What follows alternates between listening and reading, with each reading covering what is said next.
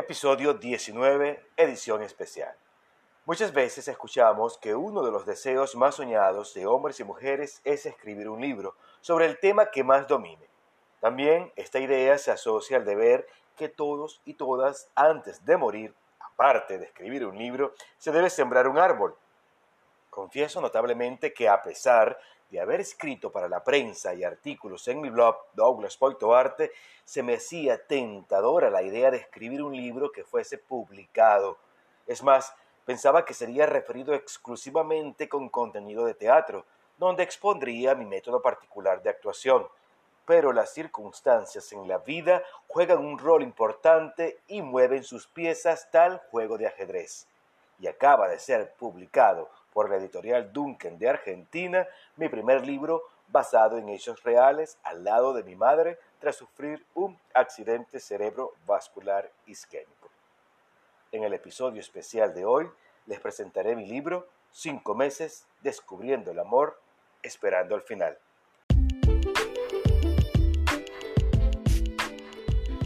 Bienvenidas y bienvenidos a un compartir de conocimientos artísticos un espacio dedicado al proceso del actor y de la actriz.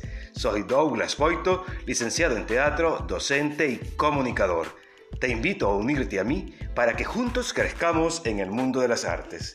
Arte Actoral Podcast. Comienza ya.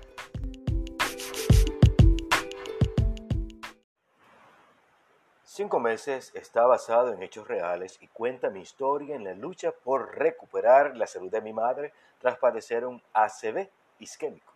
En este libro narro toda mi experiencia de enfrentar mis miedos, rencores, pérdida de fe, problemática social en Venezuela y diferencias familiares. Todos ellos en sincronía con la lucha diaria que tuve que vivir junto a mis dos hermanas para hacer que mi mamá se levantara de la cama y volver a la realidad o a la rutina. Una experiencia emotiva que tiene el fin de servir de ayuda emocional a otros u otras que padecen una situación similar con un ser amado muy cercano.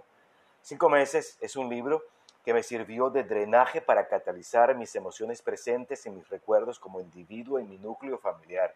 Es una experiencia totalmente personal bajo circunstancias sociales de mucha presión por el conocido desastre económico que vive Venezuela. En esta historia presento en forma somera la génesis de una hiperinflación, de un asentamiento predicho del comunismo y cómo me afectó en toda esta travesía sufrida con mi madre. Cuidar a un paciente requiere de mucha fortaleza.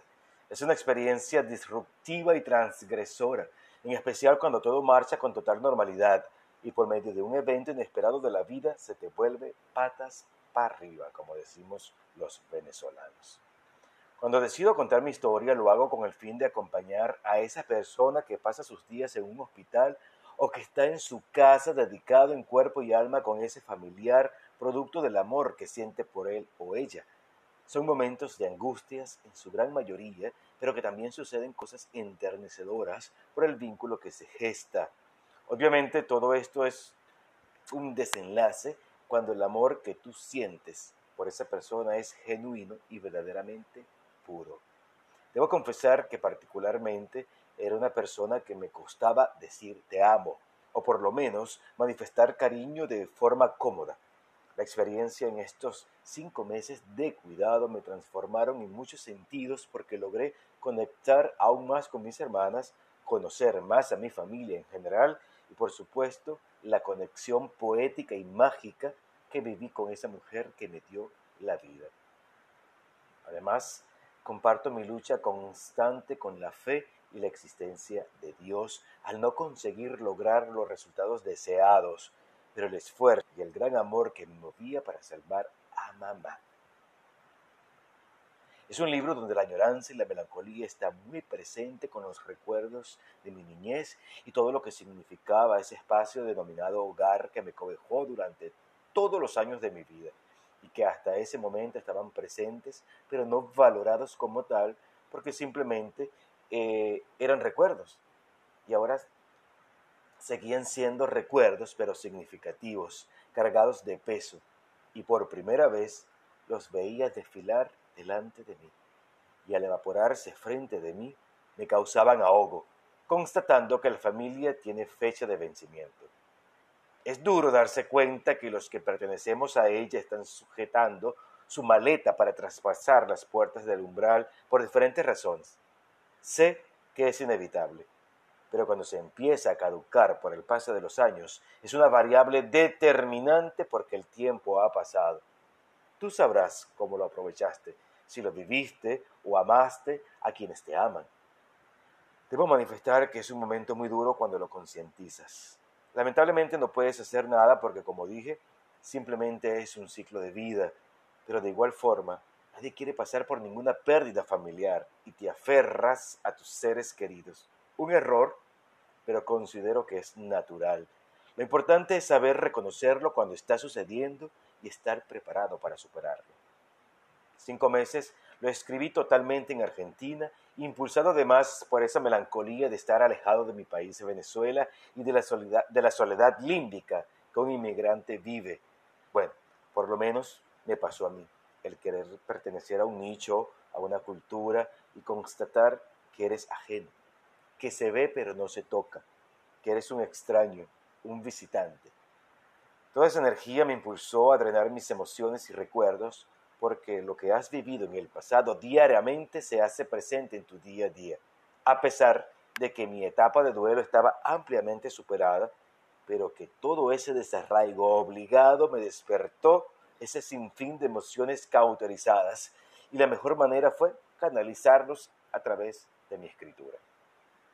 Es un libro para todo aquel que busca perdonar, para todos los que desean aprender a amar. Es un libro donde se redime las acciones de los padres y madres en la forma que actuaron en un momento dado, producto de su entorno, época y experiencias particulares de vida. Un libro que a través de mi experiencia te dice que todo pasará, que solo debes dejar que el duelo y el dolor fluya cuando la muerte sucede, que busca que tú como hombre o como mujer no tengas miedo de llorar, gritar, todo lo necesario para romper la contención emocional, facilitando la superación del sufrimiento. Es un libro que te grita, que sé que muchos se van a sentir identificados por la pérdida de ese ser especial que se extraña. Acá manifiesto mi percepción del amor, del perdón y resalto de que en la vida las cosas simples resultan complejas cuando no estamos preparadas o preparados al enfrentar una situación de emergencia.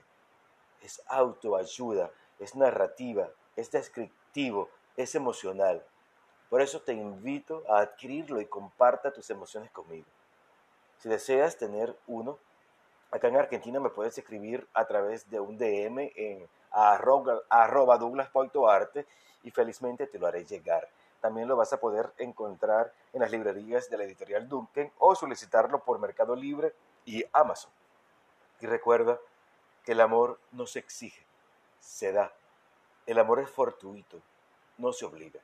El amor conduce, no se provoca. El amor es absoluto, no se justifica. El amor se descubre y te lleva a hacer cosas infinitas. Y recuerda, no te olvides de soñar. Hasta el próximo episodio. Chao, chao.